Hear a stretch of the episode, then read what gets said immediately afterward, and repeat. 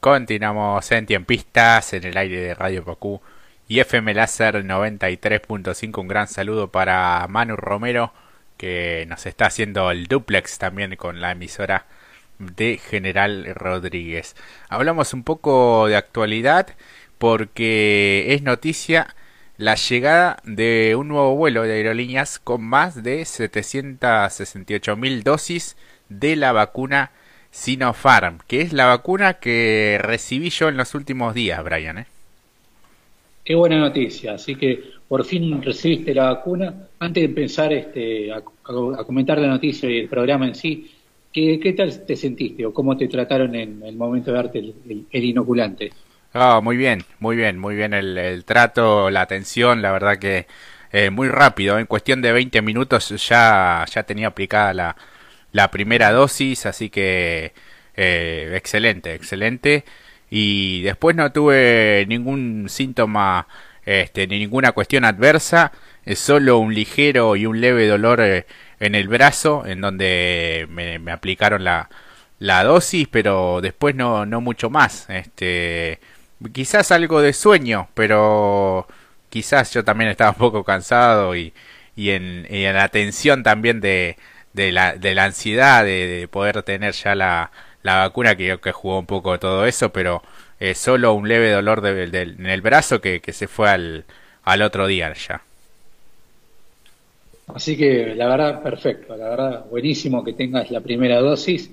y los dos conductores de este programa están inoculados con el contra el coronavirus, al menos con una dosis, así que me pone contento que hayas recibido la vacuna y en tan poco tiempo. Así que de esta forma comenzamos con la información, como bien vos decías, Jorge, este vuelo de aerolíneas con más de 768 mil dosis de la vacuna de Sinopharm que llegó poco antes de las 18 horas al aeropuerto internacional de Ezeiza en este vuelo de bandera proveniente de la capital de China con estas 768 mil dosis de Sinopharm para continuar con este plan estratégico de la vacunación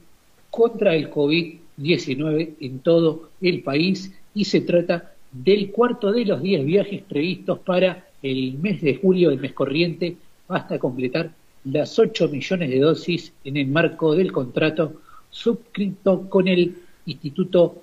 Nacional Farmacéutico de China por un total de 24 millones de vacunas hasta el mes de septiembre que tocó, este, bueno, el avión tocó pista a las 17 y 52 minutos de esta tarde y también van a distribuir 1,3 millones de vacunas contra el coronavirus en los próximos días, este, más de 1.300.000 dosis de la vacuna contra el coronavirus van a ser distribuidas este miércoles y el día jueves como parte del plan de vacunación que está llevando a cabo el Ejecutivo Nacional. Así lo informaron fuentes oficiales y de acuerdo con esas fuentes, entre el día de mañana y el día jueves está prevista la distribución de estas 1.318.000 dosis que equivalen a medio millón, cincuenta mil dosis de la Sputnik V, estamos hablando del segundo componente, y 768 mil corresponden a la vacuna china de Sinopharm en los 24 distritos del país para continuar con el plan de vacunación que está llevando a cabo el gobierno nacional, en cuyo marco ya se aplicaron más de 25 millones 254 mil 280 inoculantes. Así es, así que bueno, avanza a buen ritmo la, la vacunación en todo el país, este, y eso es, muy bueno, este, se, se, ve mucha más intensidad en, en cuanto a la logística, a la distribución, a las diferentes postas sanitarias, este, y cómo aprovecharon también el, el feriado del 9 de julio para ese fin de semana este, intensificar mucho más también la campaña, informando casa por casa eh, a los vecinos eh, para, para asistir a la vacunación. En el caso del fin de semana pasado fue libre para eh, mayores de 40, ¿no? Este, así que bueno, en este caso también hay novedades respecto a los diferentes grupos que, pueden recibir la, la primera dosis, pero da la sensación de que cada vez estamos eh, más cerca de, poder salir un poco eh, a flote, ¿no? Sí, tal cual. En las últimas semanas en este programa veníamos hablando de cómo se ha acelerado el ritmo de la llegada de vacunas y también de la gente que se está vacunando porque se han ampliado los cupos de, edad para que la gente se pueda anotar o directamente ir con su DNI al vacunatorio más cercano a su domicilio para recibir la dosis, eh, la primera dosis en general de este eh, inoculante, ya que para la segunda vas a tener que esperar eh, que te avisen por medio de la aplicación, por el teléfono o el, correo. Así que es un gran avance de, de la campaña de vacunación contra el COVID que están llevando las autoridades de forma correctas y también hay novedades con respecto a también al plan de, vacunación porque hay más de 1.800 voluntarios para estudiar la combinación de vacunas contra la enfermedad del COVID-19. Así es, eh, 1.800 bonaerenses que recibieron la primera dosis de vacuna contra el COVID se anotaron como voluntarios para el estudio de combinación de inmunizantes que realizará el gobierno provincial y cuya convocatoria aún sigue abierta para quienes tengan aplicada una dosis de Sinofar, informó el Ministerio de Salud eh, bonaerense. Según confirmó una fuente de la cartera sanitaria provincial, a una semana de abierta la convocatoria se inscribieron unas 1.847 personas mayores de 18 para eh, participar de este estudio. La convocatoria sigue abierta para los que tengan una dosis de Sinopharm que podrán inscribirse completando un, un, formulario obviamente y también se detalló que los inscriptos no deben haber tenido eh, coronavirus. La provincia de Buenos Aires fue una de las elegidas por el gobierno nacional para evaluar la respuesta del uso de vacunas de distintas procedencias en una misma persona este, y una fuente ministerial precisó que esta semana se armarán los listados definitivos de todos los grupos de estudios formados eh, de primera dosis de Sputnik y AstraZeneca. Según detallaron, la convocatoria sigue abierta, eh, como decíamos, y este, aún todavía no está el cupo, ¿no? Eh, total, no se reunió el número necesario de, voluntarios. La semana que viene se van a realizar las extracciones de muestra basal para medir la inmunidad con que ingresa esta persona al estudio previo a la aplicación de eh, la segunda dosis. Sí, porque se van a aplicar las segundas dosis en las puestas de vacunación asignadas y si hablamos de combinaciones de vacunas de diferentes laboratorios, las que van a estar a evaluación van a ser la primera dosis de la Sputnik B, el primer componente después la segunda dosis de Sinopharm, la primera dosis de Oxford AstraZeneca Covishield, la segunda dosis también de Oxford AstraZeneca y así entre varias eh, van a ser van a ir rotando entre estos dos laboratorios entre Oxford AstraZeneca y también va a haber combinaciones entre la vacuna la primera dosis de Sinopharm con este, este Sí, también la de Sinopharm va a estar incluida en esta prueba que van a estar realizando los, eh, las autoridades con estos 1.800 voluntarios que se van eh, a someter a estas pruebas para ver los resultados que arroja la combinación de, de estas vacunas. Y luego de realizada la combinación, se les va a efectuar a cada voluntario o voluntaria la extracción de sangre para medir los anticuerpos y la capacidad que tienen para neutralizar este virus. Además, también la inmunidad celular y se le va a realizar a todos los voluntarios un seguimiento telefónico durante siete días. También se continuará con los análisis a los 14, 28 y 56 días y hasta un año después de aplicada la segunda dosis de este esquema. Recordemos que el pasado primero de julio el Ministerio de Salud de la Nación lanzó esta convocatoria a investigadores de la provincia de Buenos Aires, San Luis, Córdoba y la ciudad autónoma de Buenos Aires para comenzar un estudio sobre la eficacia, la inmunogenidad y la seguridad de la combinación de las dosis de vacunas en un mismo esquema y su respuesta a las variantes del virus del SARS-CoV 2, así es el nombre científico que se le da al coronavirus. Así es, y por otra parte también un estudio eh, demuestra que las vacunas Sinopharm y Sputnik generan defensas a largo plazo. El ministro de Salud bonaerense, hablamos de Daniel Goyan, anunció este martes que la provincia de Buenos Aires participó de un estudio que refleja que las vacunas mencionadas tienen un gran, una gran respuesta, respuesta al linfocito T, lo que implica que la defensa contra el COVID va a perdurar en el tiempo. Goyan formuló esas declaraciones al participar junto al gobernador Axel Kicillof y al jefe de gabinete Carlos Bianco de una conferencia de prensa en la ciudad de La Plata. Ayer tuvimos una reunión con el ministro de Ciencia, Tecnología e Innovación de la Nación, Roberto Salvareza, donde se hizo un primer análisis del efecto de la enfermedad y las vacunas. Notamos una excelente respuesta en la activación de los linfocitos T ante las vacunas Sputnik V eh, y Sinopharm, adelantó el funcionario y allí planteó que la gran respuesta al linfocito T implica que en esa línea está lo que va a perdurar como defensa en el tiempo y añadió que eh, quedan esos linfocitos de memoria que registran al coronavirus y lo guardan en la memoria. Cuando vuelvan a tener contacto con ese virus, rápidamente generan anticuerpos y células killers que matan al virus, explicó. Para el funcionario se trata de una noticia muy buena y contó que próximamente se va a publicar este trabajo en el que la provincia participó activamente junto al CONICET y al Ministerio de Ciencia. Por otro lado, el reporte de las últimas 24 eh, horas, Brian.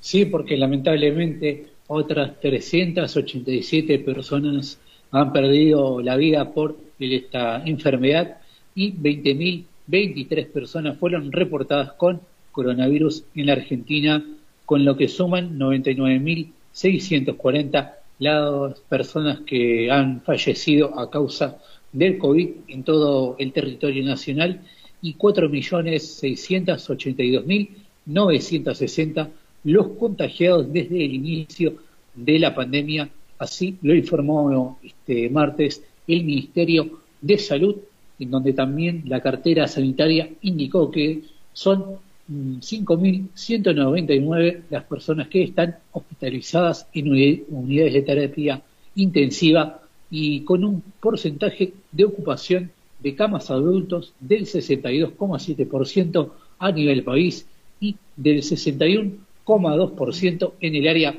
metropolitana del Gran Buenos Aires, un 36,15%. Estamos hablando de 7.239 personas de los infectados de hoy, que corresponden a la ciudad y a la provincia de Buenos Aires y de los 4.600.000 contagiados, el 92%, estamos hablando de 4.300.000 personas han recibido el alta y 268.728 son los casos activos que se han contabilizado. Así que este reporte para finalizar ha consignado que fallecieron 220 eh, masculinos y 163 femeninos, mientras que una persona de Corrientes, otra de Mendoza, una de San Juan y una de la provincia de Santa Fe fueron reportados sin datos de género. Así que, bueno, lamentablemente han muerto 387 personas en la última jornada de, del día de hoy a causa de, de esta enfermedad. Así es, y en cuanto a la vacunación, el gobernador Kisilov anunció que habrá eh, vacunación libre para mayores de 35 años sin riesgo. La provincia de Buenos Aires comenzará el miércoles a vacunar contra el COVID a los bonaerenses mayores de 35 años sin necesidad de inscripción previa, en tanto que realizará el viernes y sábado de esta semana una nueva jornada de inoculación comunitaria con postas itinerantes en estaciones de trenes e instituciones y casa por casa. Así lo anunció el gobernador Kisilov en el marco de una conferencia de prensa que ofreció en La Plata, acompañado por el ministro de Salud Daniel Goyan y el jefe de gabinete Carlos Bianco. Desde mañana los mayores de 35 años tienen la posibilidad de acceder a la vacuna libre en toda la provincia con solamente la presentación del DNI y sin turno, anunció el mandatario bonaerense. De este modo, los mayores de 35 años, trabajadores de la salud, la educación y las fuerzas de seguridad mayores de 18 años con comorbilidades y embarazadas cuentan con la posibilidad de acceder a la denominada vacunación libre. Ese grupo priorizado podrá dirigirse sin turno a cualquiera de los 400 puntos en donde se aplican los inmunizantes contra el coronavirus solo con DNI que acredite domicilio en la eh, provincia y recibir así su primera dosis contra el coronavirus. Así que, bueno, luego precisó que la provincia tiene 12 millones de personas mayores a los 18 años vacunables y prácticamente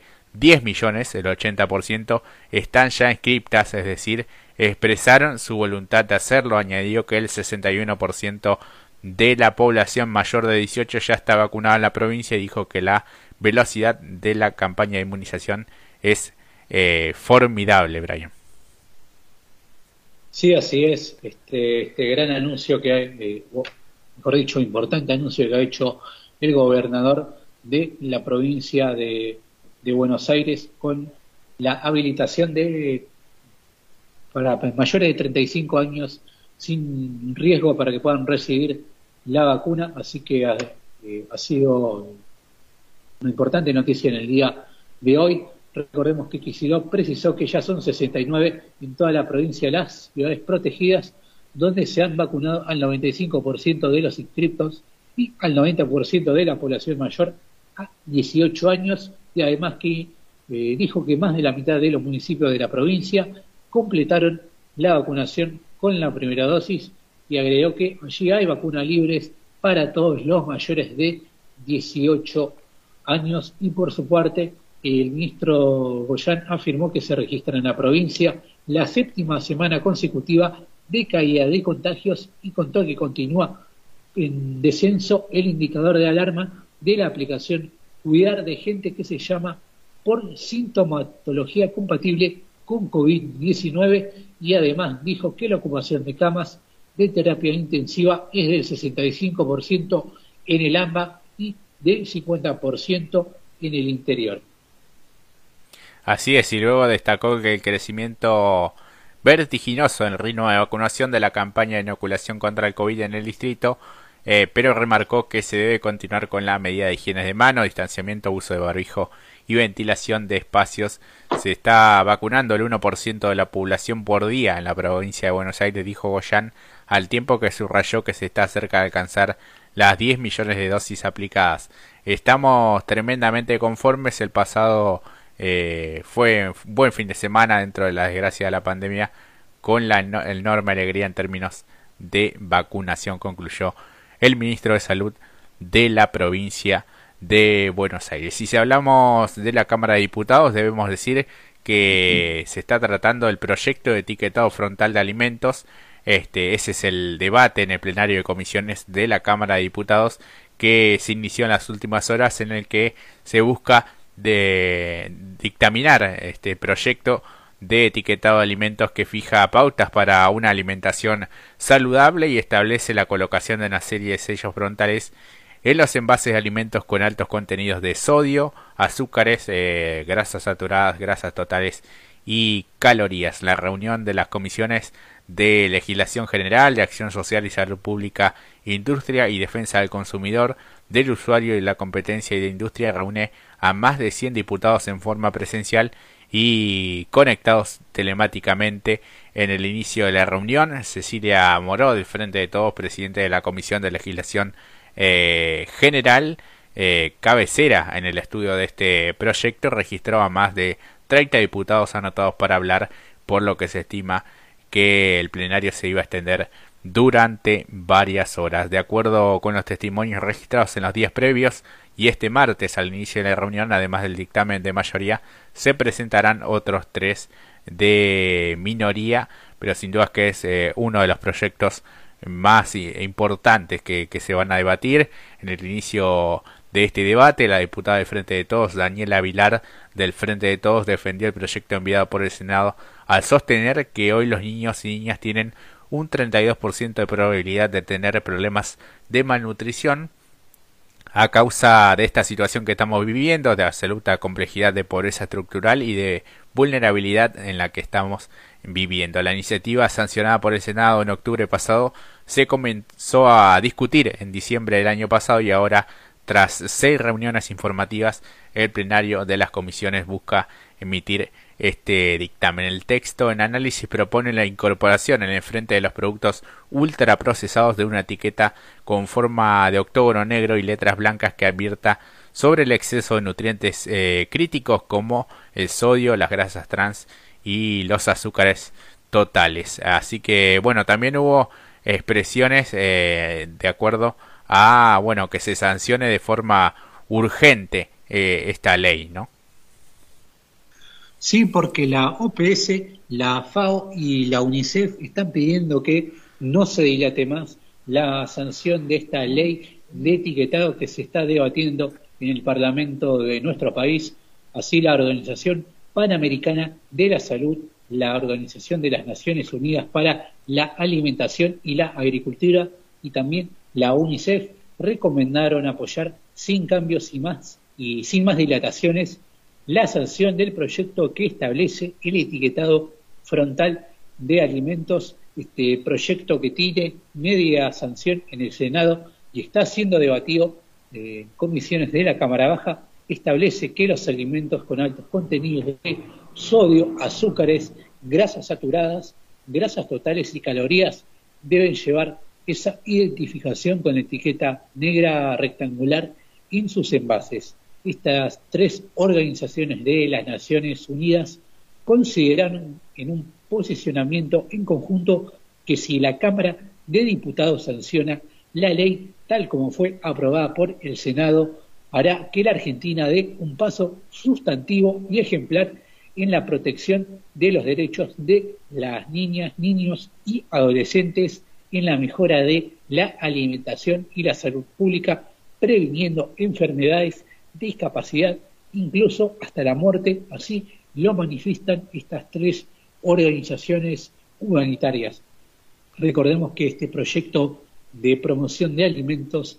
de, la, alimentación saludable, recibió la media sanción en octubre del año pasado y está siendo debatido en un plenario de comisiones de legislación de acción social y salud pública, industria y defensa del consumidor, del usuario y de la competencia junto con la industria, también esa comisión de la Cámara de Diputados. Así que, bueno, este, en ese sentido, Paolo Baladelli, representante interino de la Organización Panamericana de la Salud y la Organización Mundial de la Salud, sostiene que la mala alimentación guarda una estrecha relación con los factores de riesgo que cada año causan unas 140.000 muertes en nuestro país. Frente a esta realidad y a la evidencia disponible, se vuelve fundamental implementar medidas como el etiquetado con advertencias sanitarias basadas en el perfil de nutrientes de la Organización Panamericana de la Salud. Esta es una herramienta clave para que las personas puedan acceder a la información que les permita tomar las mejores decisiones para el cuidado de su salud. Y a esto, Carmelo Gallardo, que es el representante interino de la FAO en nuestro país, agregó que muchas veces el consumo en exceso de estos productos altos en sodio, grasas y azúcares se debe a la falta de información sobre lo que contienen los productos ultraprocesados. El etiquetado frontal de los alimentos permite fortalecer el derecho a la información, entendiendo como parte fundamental el derecho a la alimentación. Hay varios países de la región como Chile, Perú, México y Uruguay que llevaron a cabo la implementación de este etiquetado de advertencias sanitarias en el frente de los empaques de los productos alimentarios y bebidas no alcohólicas. Así que, bueno, veremos cómo sale la votación eh, de este proyecto importante para la, salud de, nuestro país, ya que va a marcar una adhesión después de la manera de cómo nos alimentamos eh, en la Argentina.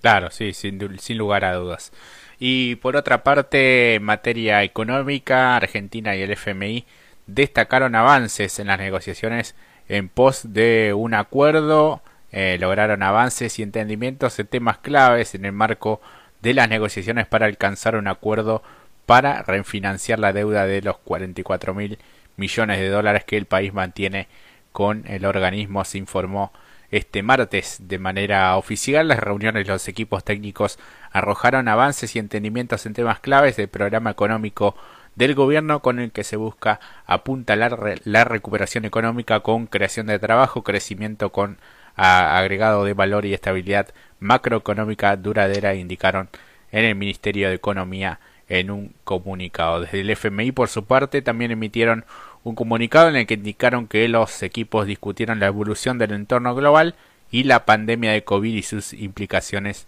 para el marco macroeconómico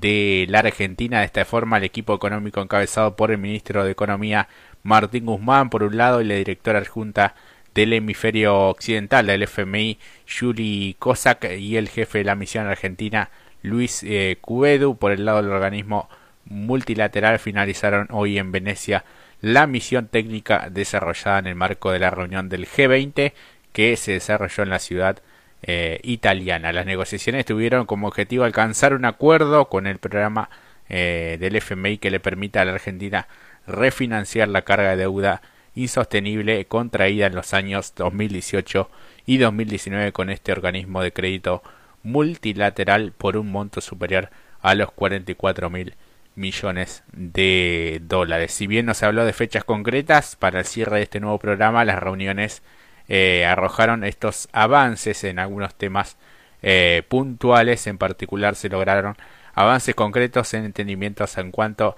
a las políticas para el desarrollo del mercado de capitales doméstico, la administración tributaria y el desarrollo de sectores generadores de divisas. Así que veremos eh, cómo avanza en los próximos meses este posible acuerdo con el Fondo Monetario Internacional. Por otra parte, Culfas y Ferraresi lanzaron el Plan de Desarrollo Productivo Verde, Brian.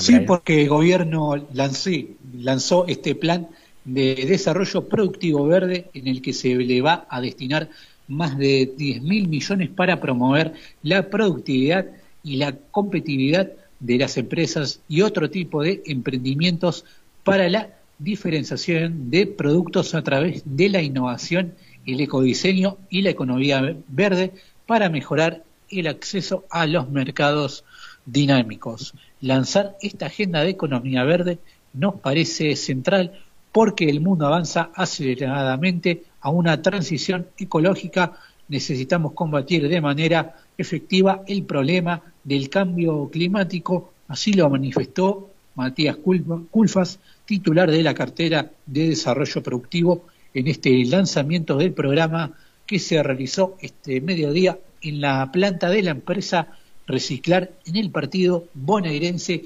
de Avellaneda, del cual también han participado Jorge Ferraresi, la vicejefa de, de gabinete Cecilia Todesca Oco, la secretaria de Comercio Interior Paula Español, el secretario PYME Guillermo Merediz, Gerardo Martínez de la UOCRA, Antonio Caló de la Unión Obrera Metalúrgica y Mario Manrique de ESMATA, entre otros. Culfas destacó que este nuevo programa arranca movilizando recursos por 10 mil millones de pesos que espera que en el corto plazo estén trabajando con 3.500 empresas de todo el país. De acuerdo con la resolución 352-2021 publicada en el Boletín Especial, este plan de desarrollo productivo verde va a tener como objetivo promover la incorporación activa de la dimensión ambiental, especialmente en la ampliación de la matriz productiva, la creación de empleos, la integración territorial, la mejora de la productividad y el desarrollo exportador. Esta iniciativa apunta a fomentar la productividad y competitividad, así como la diferenciación de los productos a través de la innovación, el ecodiseño y la economía verde para mejorar el acceso a los mercados dinámicos, como habíamos dicho. También se va a buscar favorecer los procesos productivos circulares, la paulatina reducción y reemplazo de materias primas vigentes y la reutilización de materiales en desuso. También va a promocionar el uso de las energías renovables, la producción de equipamiento nacional para su aprovechamiento, así como la reducción del consumo energético como estrategia de mejora de competitividad. Y de este modo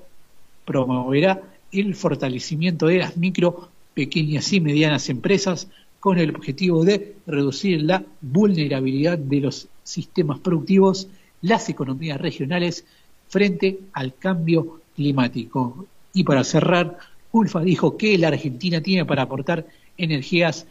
renovables en equipamiento tecnológico industrial para energías renovables, lo que tienen que ver con el hidrógeno, la minería del litio, el cobre fabricar baterías, vehículos eléctricos, eléctricos que son claves para la producción nacional se para que se ponga en pie en torno a estos objetivos. Y cerró diciendo que en esta doble crisis, por un lado, la crisis macroeconómica que empezó en abril del 18 y luego el impacto severo global del que tienen que ver con el hidrógeno, la minería del litio, del cobre eh, y los vehículos eléctricos van a ser claves para la producción nacional se ponga en pie en torno a estos objetivos. Así es, así que bueno, un proyecto auspicioso por parte del gobierno nacional. Eh, por otra parte, se extendió el régimen de promoción de biocombustibles hasta fines de agosto. Eh, el gobierno extendió la vigencia de este régimen de promoción para producción y uso sustentable de biocombustibles establecido por la Ley 26.093 hasta el 27 de agosto próximo o hasta que entre en vigencia un nuevo marco regulatorio de biocombustibles, lo que ocurra primero. Lo hizo a través del decreto 456-2021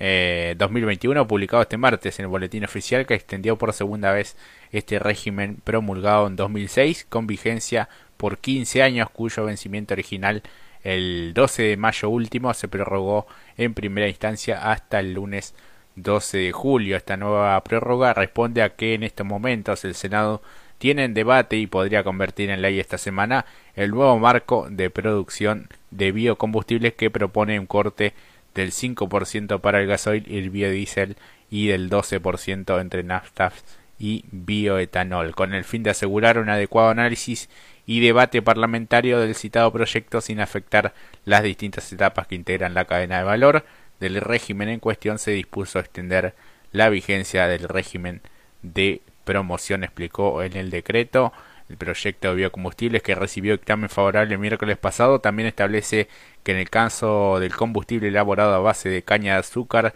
los volúmenes deberán ser del 6% de la mezcla mínima obligatoria y el mismo porcentaje para el bioetanol a base de maíz. En noviembre pasado el Senado sancionó un proyecto que prorrogaba por cuatro años la norma anterior, que fue girado a diputados, donde no avanzó y en su lugar se presentó el nuevo régimen que obtuvo media ascensión la semana pasada. Veremos cómo continúa esta, esta situación. Ahora vamos a una nueva pausa aquí en Tiempistas por Radio Pacú y por FM Láser 93.5 y ya retornamos.